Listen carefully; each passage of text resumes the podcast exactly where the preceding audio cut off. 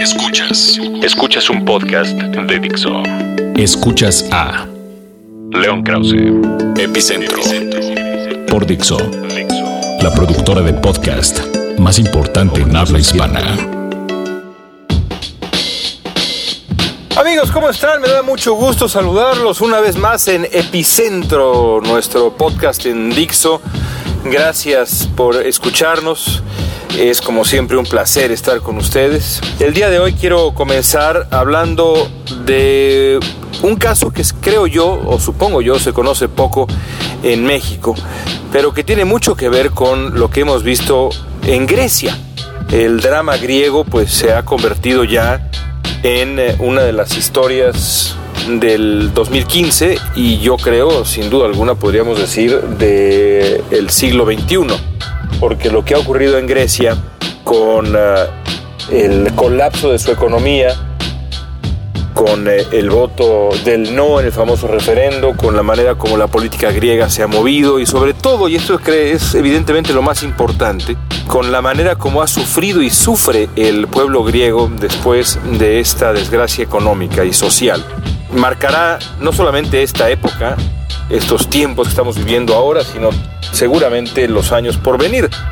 Pase lo que pase, ya sea que Grecia permanezca en la comunidad europea de manera milagrosa o que termine por retirarse de la Unión Europea y entonces pues quién sabe qué terminará sucediendo con esa idea que fue en su momento aparentemente buena, que es la comunidad de los países de Europa. Hay otro caso muy similar que nos ofrece lecciones también similares, evidentemente, en nuestro continente. Y creo que es un caso que se conoce poco en México, pero que a mí me resulta de verdad digno de análisis. Se trata de Puerto Rico.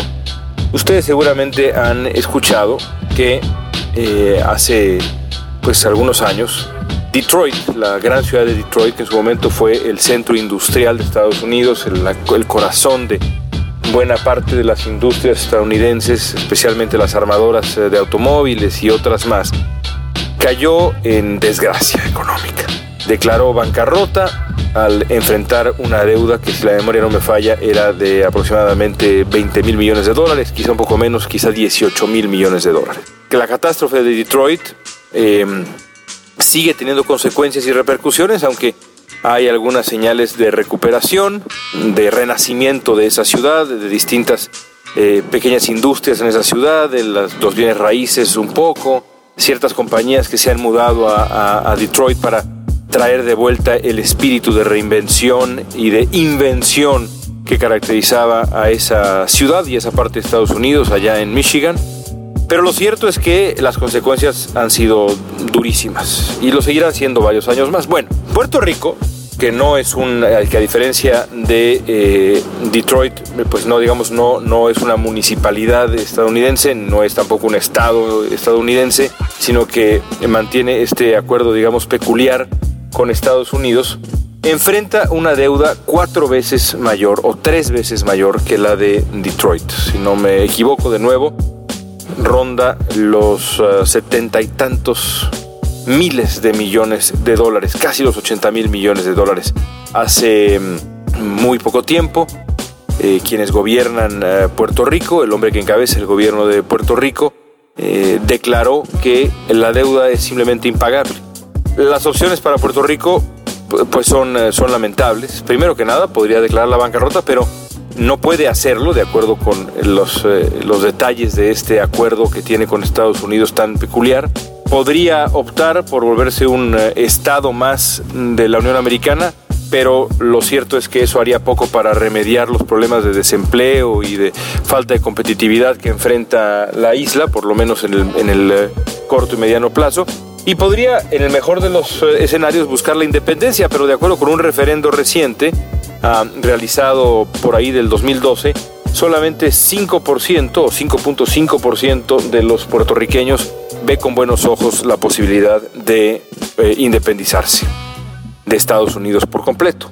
Eso, por supuesto, les daría la oportunidad de fijar ellos mismos eh, sus políticas monetarias y, demás, cosa que, de acuerdo con los expertos, eh, podría, podría ayudarle a Puerto Rico en el, en el mediano plazo. por lo pronto enfrenta una situación muy, pero muy difícil. Una situación que nace básicamente de eh, circunstancias muy similares a las que ha enfrentado Grecia. Hasta 1996 y luego finalmente 2006, eh, Puerto Rico había, digamos, recibido una serie de incentivos fiscales que la hacían, que la hacían muy atractiva a la isla. Los sueldos en la isla em, se mantuvieron muy altos durante ese periodo y todavía incluso hasta ahora. Pero después del 2006, eh, con el final de esos incentivos fiscales y con eh, la cadena de desastres económicos que enfrentó el mundo y por supuesto que afectaron a Puerto Rico, eh, las cosas empezaron a empeorar muy rápidamente para la isla. El éxodo de puertorriqueños ha sido impresionante. Ya más puertorriqueños viven fuera de la isla que dentro de la isla. Si la tendencia se mantiene como, como está, como hasta ahora, dentro de poco tiempo, dos terceras partes de los puertorriqueños vivirán lejos de Puerto Rico. Así que existe una posibilidad real de que la isla se vuelva una isla fantasma. Los economistas eh, señalan algunas, algunas eh, posibles soluciones. Una de ellas es que Puerto Rico eh, se convenza de que la mejor manera de hacer las cosas es pues políticas de austeridad realmente muy severas como las que ha enfrentado Grecia y reducción por ejemplo de los, de los salarios para hacer a la isla competitiva de nuevo aunque pues evidentemente las consecuencias sociales de algo así serían pues catastróficas. Y no creo que haya político alguno que se atreva a, a tomar una decisión de ese tamaño porque significaría el fin de su mandato y, de, y de, la, agrupación o partido político que ese político represente. Así que hay pocas opciones para Puerto Rico, pero el, origen es, es, es, el mismo, eh, o muy parecido a lo de Grecia. Mal manejo de recursos, mal manejo de eh, las oportunidades, corrupción, dispendio. Y yo siempre cuando, cuando pienso en estas cosas termino, digamos, en la reflexión quizá más, más sencilla, pero que en el fondo me deja, me deja eh, por lo menos un punto de partida claro. Me acuerdo de la Biblia, me acuerdo de las vacas gordas y las vacas flacas y de cómo es tan difícil, tan complicado para los seres humanos entender que cuando las vacas eh, están gordas, que cuando las cosas van bien, que cuando las cosas marchan bien, es, es cuando mejor hay que cuidarse, cuando más hay que ahorrar para que cuando vengan los tiempos difíciles uno pueda tener, tener recursos, tener algo ahorrado, guardado, estar protegido. Pero muy poca gente lo hace. Y si muy poca gente lo hace, pues cuando se trata de comunidades es aún más complicado. Y eso es lo que le ocurrió a Grecia. Por supuesto es mucho más complejo que eso, pero insisto, yo regreso a ese punto de partida y es lo que le ha ocurrido a Puerto Rico. Y ahora, cuando se han acabado las vacas gordas, cuando los incentivos y las ventajas se acaban y solamente quedan las responsabilidades, el asunto se complica. Ya veremos qué eh, ocurre en los próximos meses eh, con, con, Puerto Rico. El asunto es eh, de verdad gravísimo.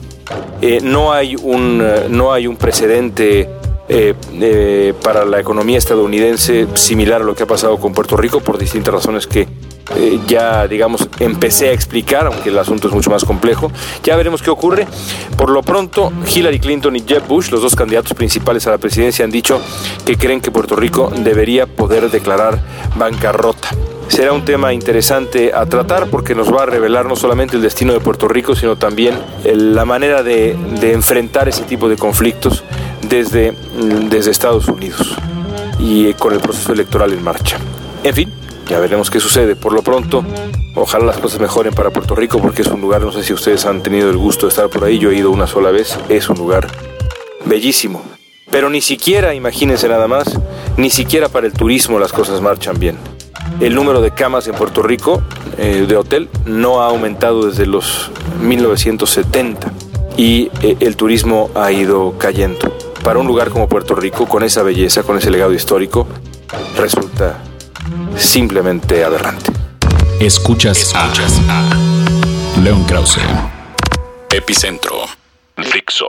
Parece increíble que estemos hablando una vez más de la fuga de Joaquín Guzmán, a pesar de que hay un precedente hace 14 años que el Chapo Guzmán se escapó del famoso penal de Puente Grande. A pesar de que existía ese precedente, lo cierto es que a mí, como a la, supongo yo, gran mayoría de ustedes, me sorprendió que el Chapo lograra escapar, a pesar de ese precedente. Y a pesar también del escepticismo que, por lo pronto, en aquellas primeras encuestas después de la recaptura del Chapo Guzmán, señalaban que eh, 70% de los mexicanos tenía dudas sobre si el Chapo Guzmán, de permanecer en México, permanecería en la cárcel. Aún así, con todo eso, con eh, las encuestas, con la historia, el precedente y todo eso, a mí me ha sorprendido muchísimo que Joaquín Guzmán se haya escapado, sobre todo en esta época. Sobre todo después de lo que sabemos que significó para el gobierno de Enrique Peña Nieto la captura de Joaquín Guzmán, después de haber estado 14 años libre, un poquito menos. Era el gran triunfo. Y lo sé bien porque fui el primer periodista que entrevistó al presidente Peña Nieto después de la captura de Joaquín Guzmán, o por lo menos el primer periodista que lo entrevistó largamente. Me parece que fui el primero en recoger la crónica de la propia voz del presidente de cómo vivió Enrique Peña Nieto la captura de Joaquín Guzmán en los días posteriores. Esta entrevista que había yo junto con la gente de Univisión ah, acordado antes de la captura de Joaquín Guzmán pues tuve, digamos, la suerte de que ocurriera después. Y pude escuchar a, Peña Nieto en esta conversación de como 40 minutos en, Los Pinos. Y recuerdo muy bien que cuando hablamos de muchos temas, por supuesto, las reformas, ah, hablamos de, de, aquella cosa de Alfonso Cuarón que terminó también en un pequeño escándalo cuando el gran director de cine mexicano, después de ganar el Oscar, publicara serie de preguntas y demás. Bueno, eso fue lo primero que salió de esa entrevista. Lo segundo es esto de lo que estoy hablando ahora. Pero bueno, hablamos de muchas cosas. Una de ellas, pues evidentemente, lo del Chapo Guzmán. Y le pregunté al presidente cómo lo había vivido y demás, y luego decidí preguntarle, más bien si se comprometía a que el Chapo no se escaparía de nuevo. Antes de hablar de su respuesta, quiero volver un poco a lo que decía yo hace un segundo, en el sentido de, de, cómo encontré al presidente. Lo encontré alegre, lo encontré feliz, confiado, exultante, incluso diría yo. Estaba en un gran momento de su presidencia. Había detenido al Chapo Guzmán, de manera espectacular. Las imágenes habían dado la vuelta al mundo, era un paso más eh, al rumbo a la consolidación de un gobierno que por lo menos en aquel momento, antes de Ayotzinapa, antes por supuesto de la Casa Blanca, antes de muchas cosas, parecía que caminaba. Estaba muy contento Enrique Peña Nieto. Por eso quizá cuando le pregunté sobre la posibilidad de que se escapara de nuevo Joaquín Guzmán, el presidente se me quedó mirando con cierta extrañeza y me dijo, bueno... Es una obligación que tiene el Estado y más, creo yo, frente a lo que ya ocurrió en el pasado, sería eh, verdaderamente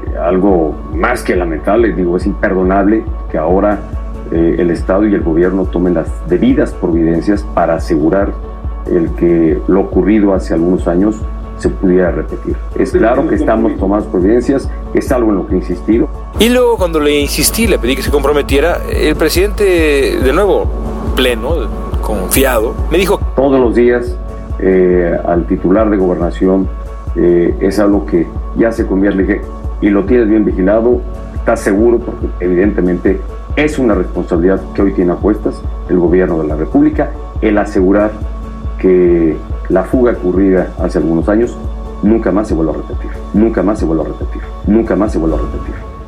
El asegurar que la fuga ocurrida hace algunos años nunca más se vuelva a repetir. Ahora, esas palabras, después de la fuga de Joaquín Guzmán, y no solamente de la fuga en sí, sino de los detalles de la fuga, la manera como lo hizo Guzmán, estas palabras, pues son, desde mi punto de vista, una suerte de epitafio de la presidencia de Enrique Peña Nieto, porque incluso aunque lo detengan de nuevo al Chapo, cosa que yo veo muy complicada, pero aunque lo detengan de nuevo, la fuga y todo lo que se va a descubrir, si es que se hacen bien las cosas alrededor de la fuga, de cómo es posible que se construya ese túnel de kilómetro y medio, las decenas y decenas de camiones repletos de tierra, esa obra admirable de ingeniería que es ese túnel, todo lo que tiene que haber ocurrido dentro de la cárcel y quién sabe qué más nos vamos a enterar si es que de verdad se investiga esto como Dios manda. Será muy difícil que la presidencia de Enrique Peña Nieto se recupere de algo así. Eh, el gobierno parece, como siempre, apostar a, que lo cubre una suerte de teflón. Por eso, por ejemplo, para mi sorpresa, el presidente no ha hecho eh, o eh, tomado una decisión más firme en cuanto al propio secretario de Gobernación, que pues ha cometido errores pues garrafales, incluso el propio presidente así nos lo hizo ver en la entrevista que me dio. Estoy grabando esto un par de días antes de que aparezca Epicentro, así que a lo mejor para cuando aparezca Osorio Chong ya habrá renunciado o se habrá ido por órdenes del presidente. Lo dudo mucho. Si así es, me retracto. Pero lo dudo mucho porque en este gobierno, en México en general, pero en este gobierno en particular parece ser que el verbo renunciar simplemente no existe. Solamente por ahí el señor Korenfeld después de mucha presión, pero el, señor eh, Osorio Chong parece que no va, no va a renunciar. Es muy lamentable porque solamente eso enviaría una señal de, ah, de que el gobierno comprende la gravedad del asunto y que hay consecuencias cuando, frente a los ojos del planeta entero, de la manera más abominable e impresionante al mismo tiempo, creo yo que los dos adjetivos funcionan, se escapa debajo de las narices, debajo de las narices de la cárcel de máxima seguridad en México, el narcotraficante, el criminal más buscado del mundo. Por última reflexión, creo que habrá que escribir una historia, alguna vez habrá que escribir algo grande, profundo. Ya se han escrito cosas, desde análisis hasta novelas, las mejores, las, mejores sin duda las de Don Winslow. Si no, lo conocen, por favor busquen a la última que se llama El Cartel. El Cartel, The Cartel. Es impresionante y además, bueno, léanla, porque parece que, parece que de verdad la, la, realidad quiso seguir a la ficción en esta ocasión. El caso es que el tema de la extradición es para mí, junto con otros más, la corrupción y demás, el gran tema de esta fuga y de esta historia. ¿Por qué el gobierno de México no extraditó a Joaquín Guzmán?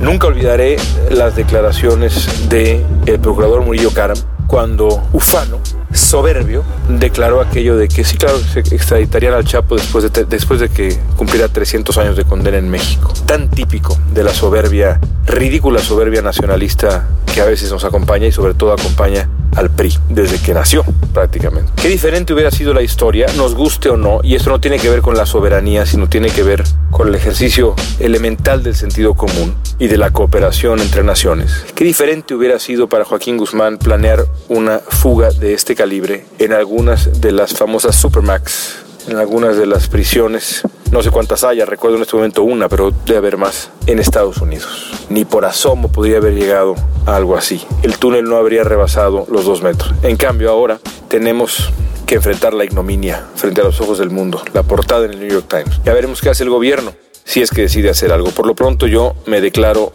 sorprendido, me declaro enojado, me declaro triste y por supuesto le agradezco al presidente Peña Nieto que nos haya regalado a través de aquella entrevista que, me dio hace un año y fracción la palabra perfecta para explicar o para definir o hasta para sintetizar lo que ha pasado. Escuchas a León Krause, Epicentro.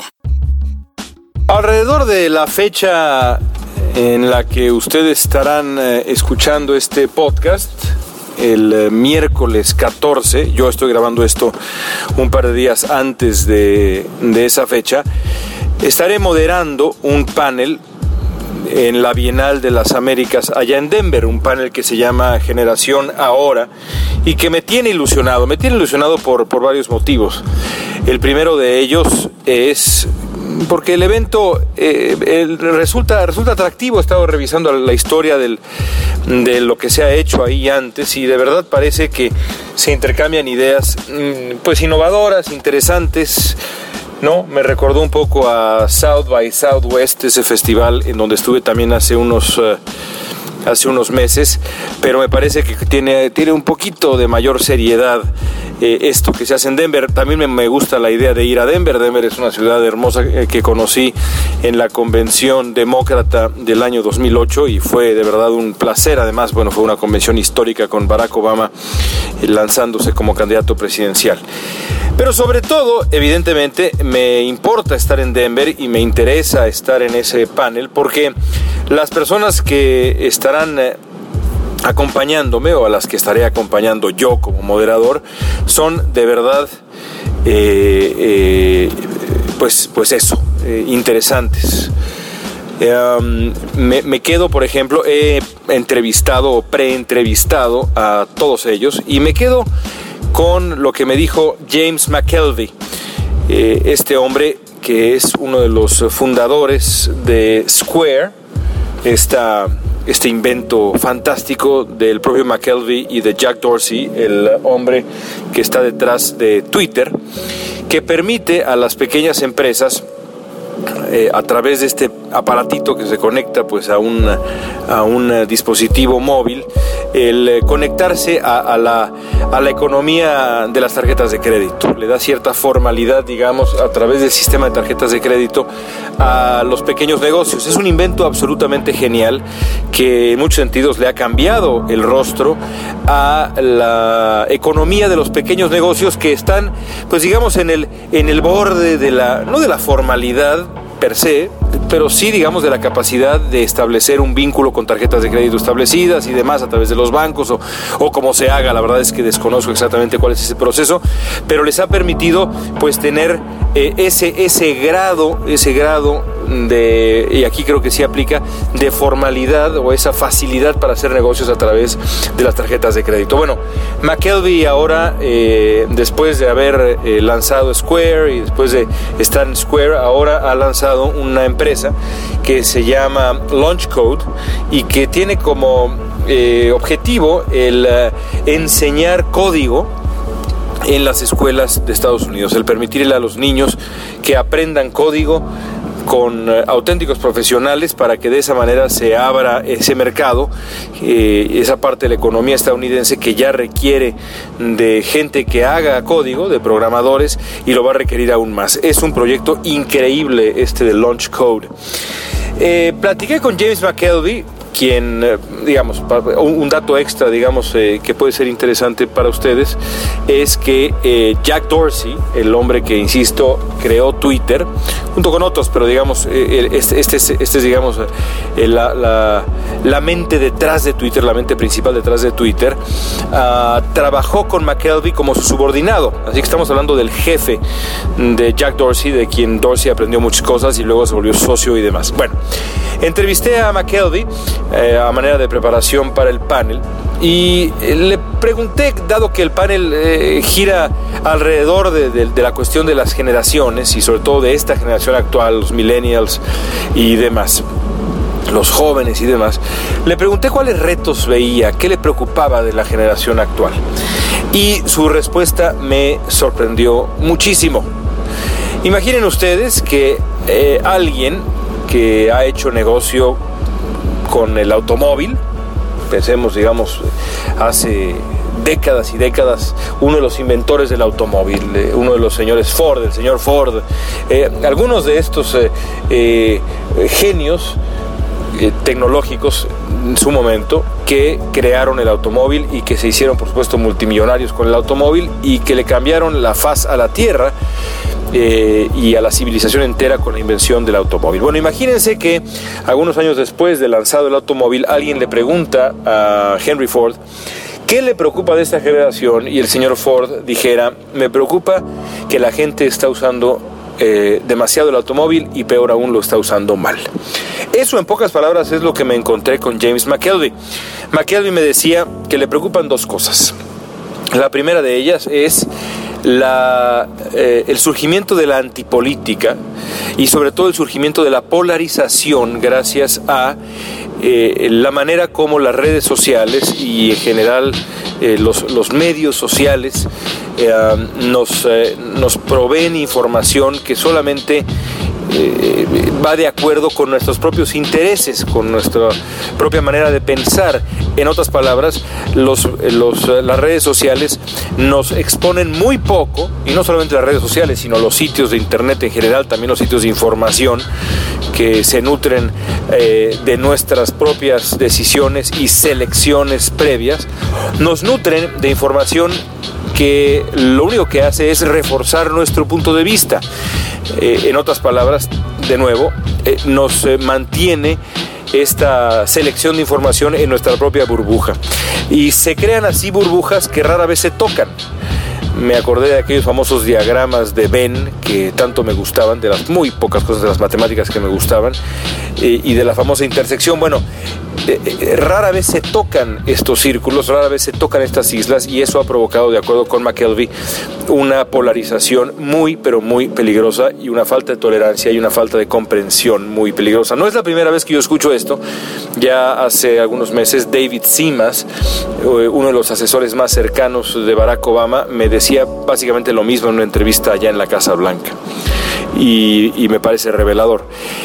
Pero me parece más interesante lo otro que me dijo McKelvey, porque de acuerdo con uh, James McKelvey, cuando le pregunté, dime un reto que enfrenta esta generación, uno, se quedó pensando varios segundos, de hecho pensé en, soltarle por ahí alguna otra pregunta, pero lo que estaba haciendo es pensar y me dijo, la clave para esta generación, el gran reto será restarle énfasis a su persona pública o restarle importancia a la búsqueda de una persona pública más perfecta, de la perfección de la persona pública, persona pública entendida como la persona que construimos en nuestro perfil de Facebook, en nuestro perfil de Twitter, en nuestro Instagram, en nuestro Snapchat y demás. Me decía McKelvey que hay que ahora las personas parecen más interesadas en eh, construir un perfil de Facebook perfecto, en tomarse la foto perfecta, antes que en la auténtica experiencia que está detrás de esa fotografía. Me contaba de un estudio que reveló que mucha gente ya decide tomar X o Y vacación, X o Y viaje, en función de qué tipo de historia va a ser esa Va a, va a, resultar de ese viaje en Facebook. No qué voy a aprender, qué enriquecimiento personal tendré a partir de ese viaje, sino qué tanto podré presumir, cómo podré presumir. A McKelvey le aterra, le aterra esto, y le aterra porque, de acuerdo con él, la satisfacción se vuelve cada vez más inalcanzable. La satisfacción que está evidentemente emparentada con la felicidad. Y al final terminó en ese concepto universal y a veces elusivo, la felicidad me decía McKelvey, esta nueva cultura, esta nueva obsesión con la persona pública, con estar revisando cuántos likes tiene esto, cuántos retweets tiene aquello, cuántos, eh, de nuevo, cuántos likes o comentarios tiene este Instagram, eh, cuántas eh, reacciones tiene este, esta imagen que envía en Snapchat, no conduce a la felicidad.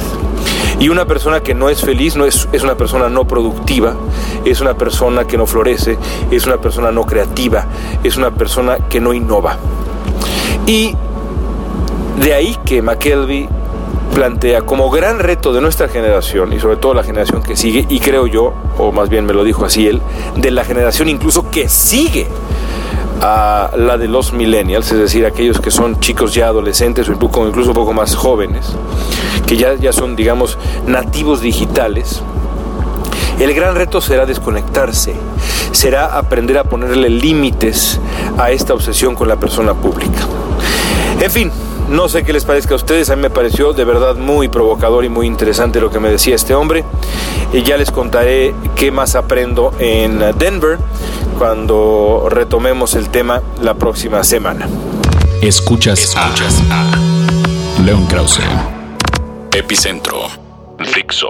Me quiero despedir esta, esta vez con un tema que eh, al que le he estado dando vueltas desde hace ya varios días, específicamente desde que el domingo pasado la selección femenil de fútbol estadounidense se llevó su tercera estrella mm, como campeona del mundo mm, eh, allá en Canadá. Eh, como ustedes saben, no necesito decirles, eh, esto convierte a Estados Unidos en el fútbol femenil en el equivalente a Brasil en el fútbol varonil. Es decir, si hubiera una Copa Jules Rimet, Estados Unidos se habría llevado la Copa Jules Rimet es la gran potencia Estados Unidos en el fútbol femenil y la verdad es que cualquiera que haya visto el partido del domingo pasado se dará cuenta y tendrá que aceptar que esas chicas juegan y juegan en serio.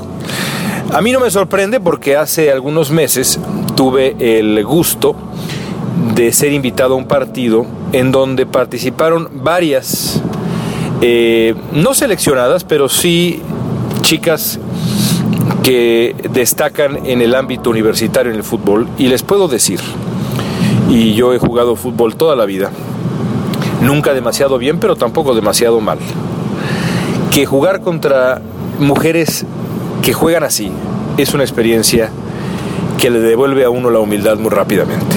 Impresionante.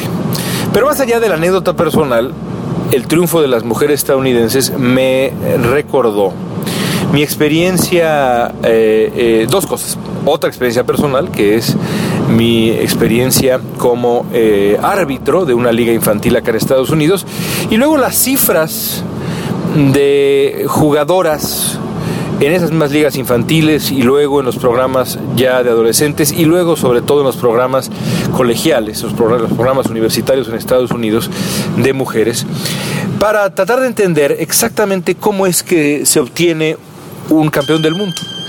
Y todo empieza desde que son muy pequeñas las niñas acá de las compañeras de, de, mi hijo en la escuela, tendrá digamos 25, yo calculo que no menos de un 85% juegan en, eh, en, ligas distintas, una de ellas llamada AYSO, eh, American Youth Soccer Organization, que se toman las cosas con una seriedad que a veces da un poquito de risa, pero que a mí me parece admirable.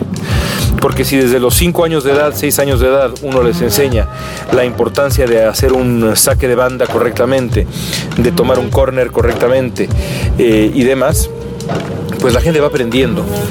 Y después, desde, después de, esa, de esa infancia, las eh, niñas van entrando a eh, otros programas, otras ligas, eh, cada vez más exigentes, y después se vuelve un estilo de vida así como lo es en, en, otros sitios de Estados Unidos, pues no sé, pienso en el fútbol americano y demás, aunque el fútbol americano está desapareciendo, por lo menos en mi experiencia, no tengo un solo niño cercano, ni un solo amigo de mi hijo que tiene 7 años que juegue fútbol americano en ligas infantiles, ni uno, ni uno.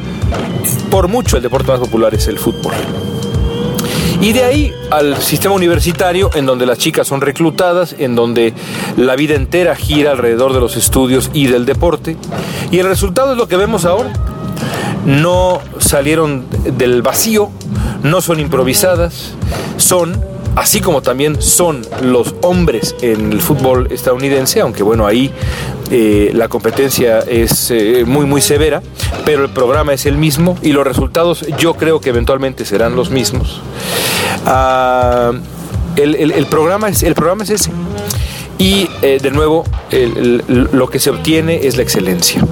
Cuando uno ve la vida, cuando uno escucha la vida de, desde la, no sé, la, la, estrella Lloyd, hasta la guapa Alex Morgan, hasta varias más, varias otras jugadoras del equipo, Rapino, eh, Leroux, en fin, todas estas chicas que acá son heroínas, lo que concluye es que son producto de una vida dedicada al deporte, de una pasión por el fútbol, pero también de una organización admirable. La lección está ahí para quien la quiera entender. Yo veo que siguen pasando los años y en nuestro fútbol sigue la improvisación. No como antes, la cosa ha mejorado, pero sigue la improvisación. No conozco de ningún programa del calibre de ambición y de seriedad, por ejemplo, en el eh, eh, scouting, en el, eh, a la hora de reclutar talento en las preparatorias, secundarias y por supuesto universidades en México. Si me equivoco, escríbanme a leonpodcast.yahoo.com, pero yo no conozco ningún programa así. Eso no quiere decir que estemos nada más en la improvisación absoluta, eso es frívolo y es falso. Pero de que hay un abismo en eh, el, calibre de preparación y selección de talento entre Estados Unidos y México en el fútbol femenil no cabe la menor duda. Y en el fútbol en el fútbol eh, varonil creo que también. Hay que ponerse las pilas si no queremos muchos pero muchos años de dolores de cabeza entre las mujeres pero también entre los hombres y con esa me despido, amigos. Gracias, muchas gracias. Ojalá que la próxima vez que nos escuchemos a la, selección mexicana de fútbol varonil esté yendo bien en la Copa de Oro. Ya lo platicaremos. Hasta la próxima. Un abrazo fuerte y de nuevo gracias por escucharnos en Epicentro. Dixo presentó a León Krause. Epicentro